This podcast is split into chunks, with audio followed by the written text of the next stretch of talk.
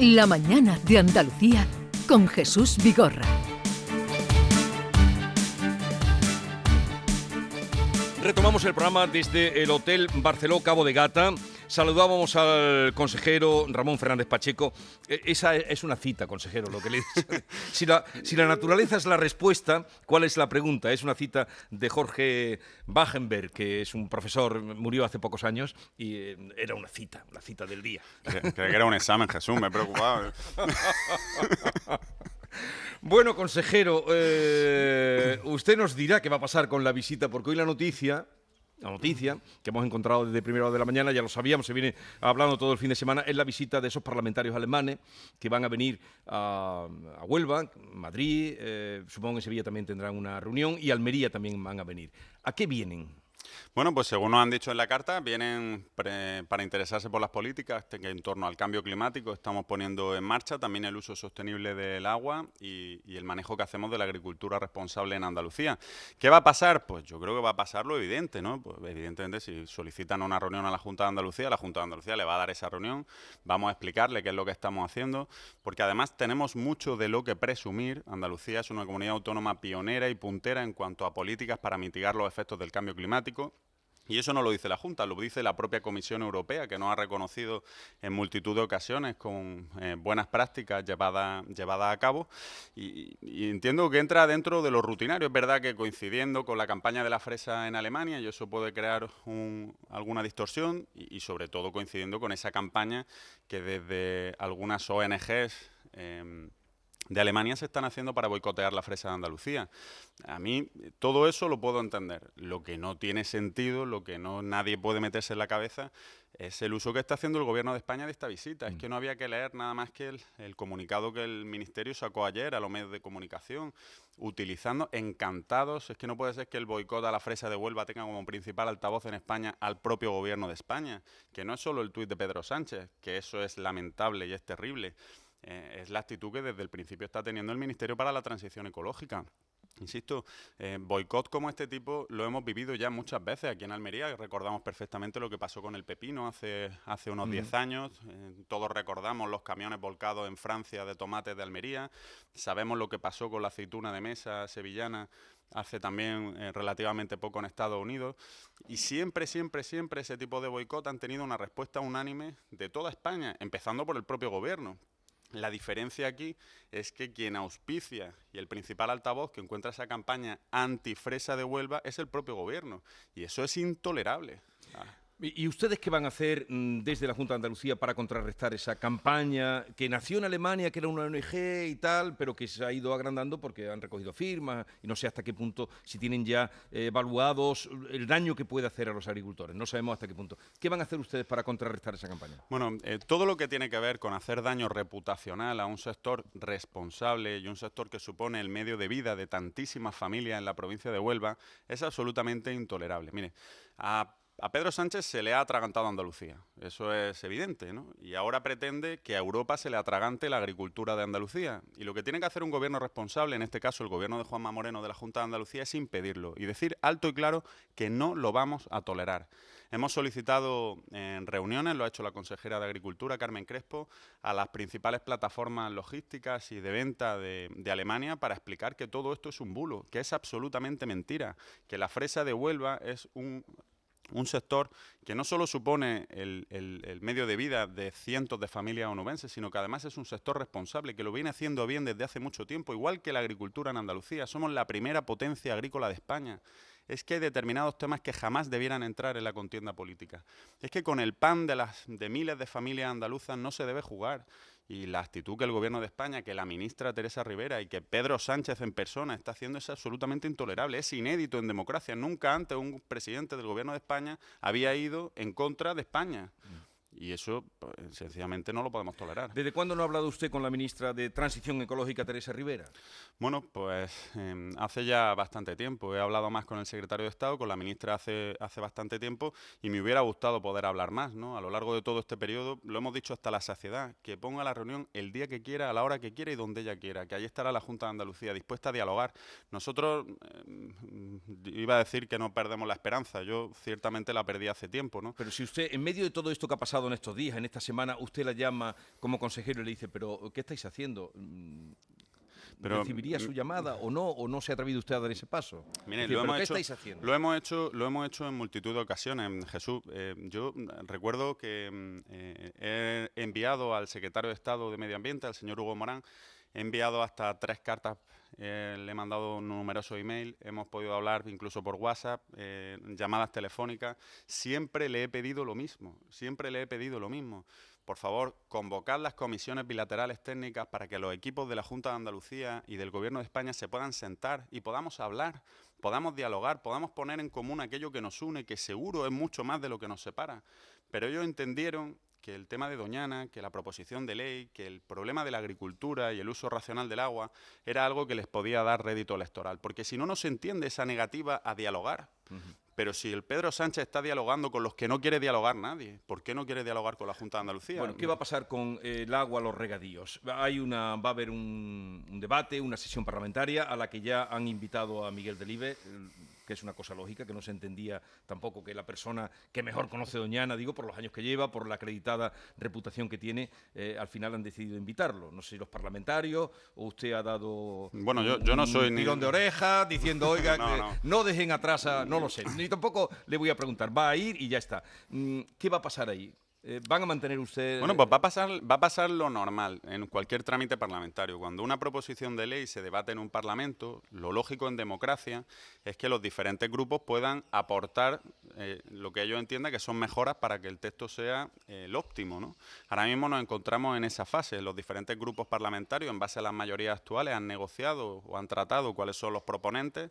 Es verdad que se suscita una polémica por la ausencia de, de Miguel Delibe. Hay que recordar que el Consejo de Participación de Doñana se convocó para hablar de esta proposición de ley a petición de la Junta de Andalucía, que es que fui yo el que firmé la carta para que esa o sea, que en absoluto se ha negado la voz de- del Consejo de Participación ni nada por el estilo. Hay muchos representantes del Consejo de Participación que sí estaban en la primera propuesta de proponente, pero en cualquier caso creo que el Grupo Popular acierta por- para que no quede ninguna duda acerca de coartar la voz de absolutamente nadie.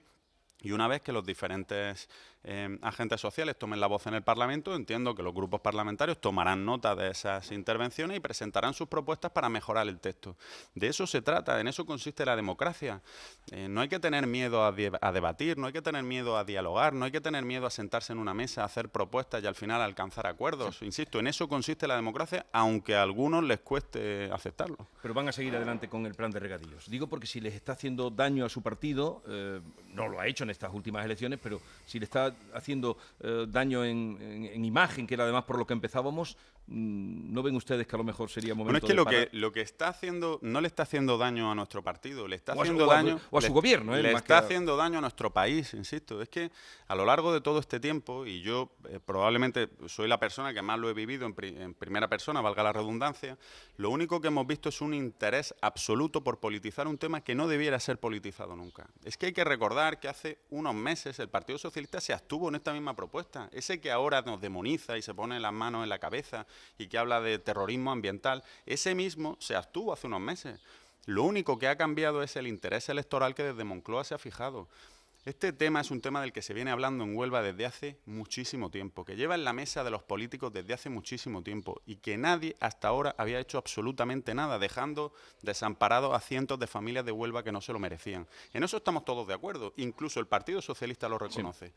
Pero si no tienen Pues si, agua, esta consejero. pues si esta propuesta no les parecía bien, lo que tenían que hacer es presentar una alternativa. Pero no lo han hecho, no lo han hecho. Claro que no hay agua, pero precisamente por eso la proposición de ley no habla en absoluto de que se riegue con el agua actual.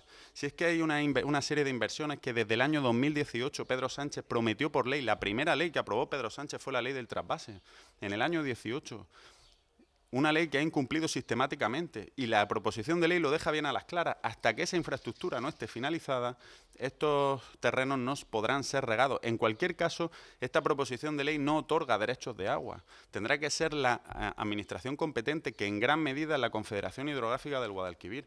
Es que se ha tergiversado mucho, Jesús. como- es que se ha como es- utilizado mucho como, como Pero- arma arrojadiza. Pero como no lo arreglen ustedes, eh, este será tema de campaña, de Bueno, la que viene. Bueno, aquí lo Como importante... usted esto no lo, Yo yo, ataje antes o lo eh, arregle. Mire, yo, después de todo lo que hemos hablado de este tema a lo largo de los últimos meses, de todas las páginas de periódico, minutos de radio y minutos de televisión que ha ocupado, creo que lo importante ya no es que la polémica se alargue. Está claro y es evidente que el Partido Socialista quiere estirar la polémica todo lo que pueda, en una estrategia de dudosa viabilidad desde mi punto de vista, pero bueno, ellos sabrán, ¿no? Quieren estirarlo, ¿no?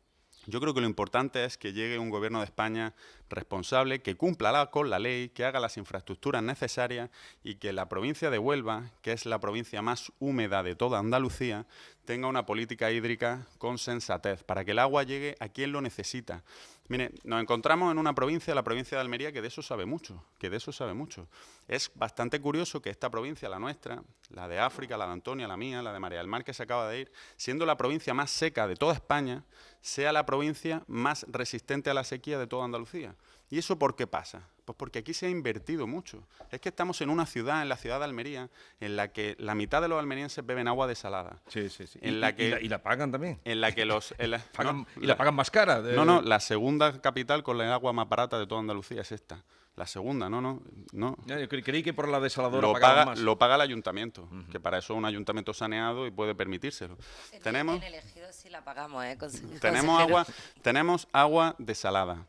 Tenemos aguas depuradas. Los tomates raft, que tanta fama tienen y que tanto se cotizan, son tomates que se riegan con agua depurada con agua que antes eh, estaba en la red de cañerías de la ciudad a los que se le hace una serie de tratamientos y a través de un sistema terciario se riegan.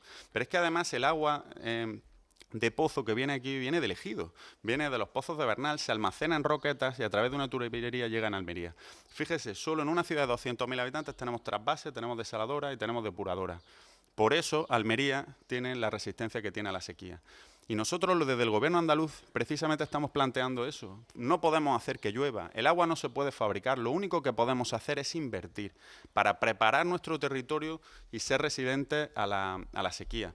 Eso precisamente es lo que no se ha hecho en Huelva, eso es lo que se le ha negado a los onubenses. Y esta proposición de ley viene a decir muy a las claras, mire, cuando esas infraestructuras prometidas por Pedro Sánchez por ley estén culminadas y existan excedentes, esta gente podrá optar a una concesión de agua. Antes no, por eso ni se daña Doñana, ni se riega con el agua de Doñana, ni se ataca el acuífero de Doñana. Todo lo contrario, Doñana es una maravilla que tenemos los andaluces una maravilla que especialmente tienen los onubenses y nuestra obligación y nuestra determinación es cuidarlo y preservarlo como la maravilla que es, ni más ni menos. El debate se mantiene el día 13, ¿no? ¿De junio? ¿O cuándo va a ser? Em, entiendo que sí, entiendo que sí. Ya digo, yo, yo, no soy ni siquiera diputado, ¿no? Eso es cosa del grupo parlamentario, pero, pero entiendo que sí, con absoluta normalidad, claro. Entiendo que sí, entiendo que sí.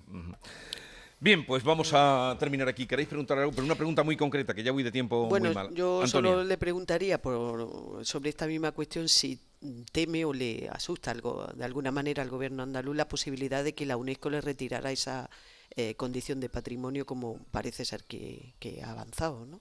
Bueno, eh, sería, sería una muy mala noticia, desde luego que sí, ¿no? Pero en cualquier caso también resulta bastante eh, curioso ¿no? que vayan a retirar la condición de patrimonio de la humanidad por una proposición de ley que todavía no despliega efectos jurídicos ninguno. O sea, la realidad de Doñana de hoy, si Doñana está bien, mal o regular, nada tiene que ver con la proposición de ley. Eso lo tenemos todos claro. La proposición de ley ni siquiera se ha aprobado, no ha desplegado ningún efecto jurídico. Más allá de que una vez que se apruebe tampoco lo va a hacer, en tanto en cuanto las infraestructuras no estén culminadas. ¿no? Desde luego nosotros trabajaremos y haremos lo posible porque eso no suceda. Pero insisto, si eso sucede, nada tiene que ver con la proposición de ley, puesto que no despliega efectos jurídicos. Doñana tenemos que pelear todo por él y que mantengan todas las figuras de protección que tiene, porque desde luego merece mucho la pena. ¿Y la reunión con los parlamentarios cuándo la tienen ustedes? Em, creo que esta semana no sé decirte no sabe exactamente. No sé ¿Y será usted el presidente también de la Junta o quiénes van a acudir a esa reunión? Bueno, serán los equipos técnicos de la Consejería de Medio Ambiente, también los de la Consejería de Agricultura, eh, que, vamos, que, vamos, que, vamos, a aclarar todo lo que tengamos que aclarar, por supuesto que sí. Eh, África, una pregunta si es concreta. Sí, eh, entiendo que a corto o medio plazo los regantes de Doñana no van a conseguir nada si se aprobase finalmente el proyecto que han impulsado desde la Junta. Bueno, lo dice la proposición de ley bien a claras, ¿no? La única posibilidad de solicitar esas concesiones de agua depende de que las infraestructuras estén hechas y las infraestructuras no están hechas. Por eso no se está engañando absolutamente a nadie, no se están generando falsas expectativas, como algunos dicen, ¿no? O sea, que los, agricultores de Huelva saben leer y, y, entienden lo que leen, ¿no? Después estos agricultores van a poder costear el agua con las fuentes de las que van a llegar. ¿Cómo? ese modelo agrícola de Huelva va a poder costear el agua al precio que va a salir de esta infraestructura nueva? Bueno, yo no sé a qué precio va a poner la Confederación Hidrográfica del Guadalquivir el, el, agua. Depende del Ministerio para la Transición Ecológica. Pero desde luego en Almería sabemos una cosa muy bien, África, tú también lo sabes, que el agua más cara es la que no se tiene. Bueno, hasta 70 veces 7, decía el Evangelio. ¿Cuántas veces está usted dispuesto a explicar lo que ha explicado aquí? Bueno, todas las que haga falta y sobre todo estoy dispuesto a hablar del Día del Medio Ambiente, que lo estamos celebrando hoy, Jesús. Que, ¿Cómo? Claro, por si por que, en eso hemos venido Andalucía, aquí. que en Andalucía tenemos mucho que celebrar. Que, ¿Cómo, cómo está el patrimonio natural andaluz? Bueno, el patrimonio. Nosotros en Andalucía tenemos eh, un patrimonio natural que es incuestionable. Además, estamos trabajando para seguir ampliarlo. Sabéis que tenemos un nuevo proyecto de parque natural en el norte de la provincia de Granada, en el parque de la, de la Sagra, en la, en la zona de la Puebla de Don Zadrique, que además con algunas em, curiosidades, como que es el único bosque de secuoyas que existe en, en toda España. Hemos ampliado el parque de Despeñaperros, em, seguimos trabajando para eh, que esas figuras de protección se mantengan, porque el patrimonio natural andaluz forma parte de la esencia de Andalucía. Somos la comunidad europea con más parques naturales, tenemos 24, tenemos tres parques nacionales, tenemos nueve reservas de la biosfera, ese patrimonio de la humanidad que es, que es Doñana, y ese patrimonio que nos han legado las generaciones que nos han precedido, pues nuestra responsabilidad es cuidarlo y dejárselo, si no ampliado, por lo menos en las mismas condiciones que nos lo encontramos a los que andaluces que están por llegar. ¿Y hoy dónde va a pasar el día, este Día Mundial del Bueno, pues hoy tenemos, hoy tenemos, una, tenemos un montón de actividades por toda Andalucía, ¿no? Vamos a hacer actividades en Cazorla con, con los niños, vamos a hacer actividades en Aguilar de la Frontera, en tu provincia, en Córdoba, con escolares también. En, en Málaga eh, se van a soltar algunos, algún ave, en Puerto Real, en Rota, en Cádiz. Y aquí en Almería eh, vamos a, a poner en libertad a un buitre que fue muy famoso, África y Antonia lo conocerán, porque se instaló en la Casa de las Mariposas, en plena Puerta Ah, sí, sí, en el, en el centro, centro de, de- Se- de la ciudad. el, el- el ave se, se desorientó y acabó en, la plaza más céntrica de toda la ciudad de Almería. ¿no? Allí estuvo a lo largo de unos días, no, no- había ciertas dificultades para, para capturarlo, finalmente se hizo y junto con un cernícalo que, que sufrió algunos daños a causa de las lluvias torrenciales, lo vamos a soltar hoy en, en Pechina, en los baños de Sierra La Milla, en, el, en el Valle del Andarax. O sea que va a pasar el día hoy aquí en, en Almería. Sí, lo paso, lo paso en Almería, no son muchas las oportunidades que tengo de estar aquí en mi tierra, de estar en, en mi ciudad y, y esta tarde para Sevilla, que mañana tenemos Consejo de Gobierno. Mañana Consejo de Gobierno. Bueno, pues eh, en el Día Mundial del Medio Ambiente con Ramón Fernández Pacheco, que es ahora mismo el consejero más sobre el que más atención hay, no diré que presión, para no meterle tan más presión de la que tiene. Se siente No, muy presionado. Yo, no me siento presionado, se siente aquel que se siente atacado. Yo no me siento atacado. Yo me veo la responsabilidad de defender a los que se sienten atacados. ¿no? Apoyado por su gobierno. Sí, por supuesto, ¿no? Y orgullosísimo de formar parte del equipo de Juanma Moreno. ¿Y en Huelva se siente también apoyado? Bueno, me siento apoyado y sobre todo se siente apoyado el proyecto político del que yo formo parte, ¿no? Hay que recordar el magnífico resultado que el Partido Popular ha tenido por primera vez en democracia, con mayoría absoluta en, en la Diputación. Yo creo que los onubenses han demostrado muy a las claras el pasado domingo quién les defiende, quién les ataca y quién da la cara por ellos, ¿no? Y yo encantado de formar parte de ese grupo que da la cara por una provincia que bien merece la pena. ¿Usted conoce al director general de este hotel, Barceló Cabo de Gata? Sí, lo acabamos de saludar hace un momento. ¿No lo conocía? Eh, Marcos Alonso, buenos días. Hola, muy buenos días. director Eh, de este magnífico hotel, grandísimo hotel de, que, que- que despierta mirando al Cabo de Gata. Y tanto, eh, un sitio privilegiado, ¿no? Eh, estaba escuchando con atención al consejero porque eso, son 23 años que he estado en Huelva y conozco bien todo, todo este tema y me he incorporado en este hotel en, en febrero, así que así que muy ilusionado, sorprendido de una Almería que no conocía, cada día más descubro rincones increíbles y, y la verdad que muy bien acogido. Es una, una tierra y una provincia magnífica, la verdad. ¿Usted de dónde es? Eh, de nacimiento soy de Vigo, Ajá. ¿eh? Eh, pero desde el 2003 he estado viviendo en, en Huelva, en la zona de Isla Cristina, y, y bueno, pues conozco bien el, el tema de, de Doñana, me suena bastante. Bueno, pues eh, vamos a despedir al consejero en este Día Mundial del Medio Ambiente. ¿Cuál sería su mensaje así general? Todos los días son días del medio ambiente. Cuidemos el medio ambiente porque nos va la vida en ello. Y si la respuesta está en la naturaleza, la pregunta cuál es, consejero. La pregunta es el futuro. La pregunta es el futuro. ¿Qué he hecho yo para merecer esto? Nuestro futuro, nuestra salud, ¿Cuántas veces ha entorno. preguntado usted qué he hecho yo para merecer esto?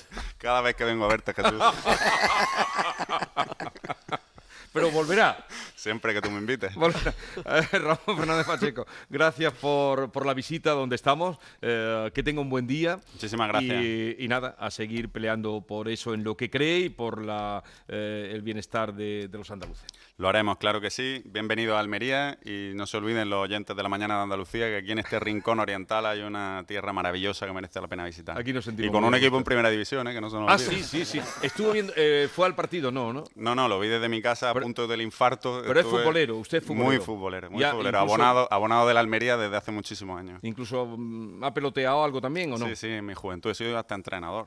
Sí, sí, fui entrenador de todo, todo. O sea que tiene Sí, ya, ya, ya tiene la salida, Ayer- si se pone la política mal, ya la- Ayer nos salvamos en el minuto 86. Los aficionados de la Almería estamos abonados a sufrir. todo un- el, el año pasado con el ascenso exactamente igual.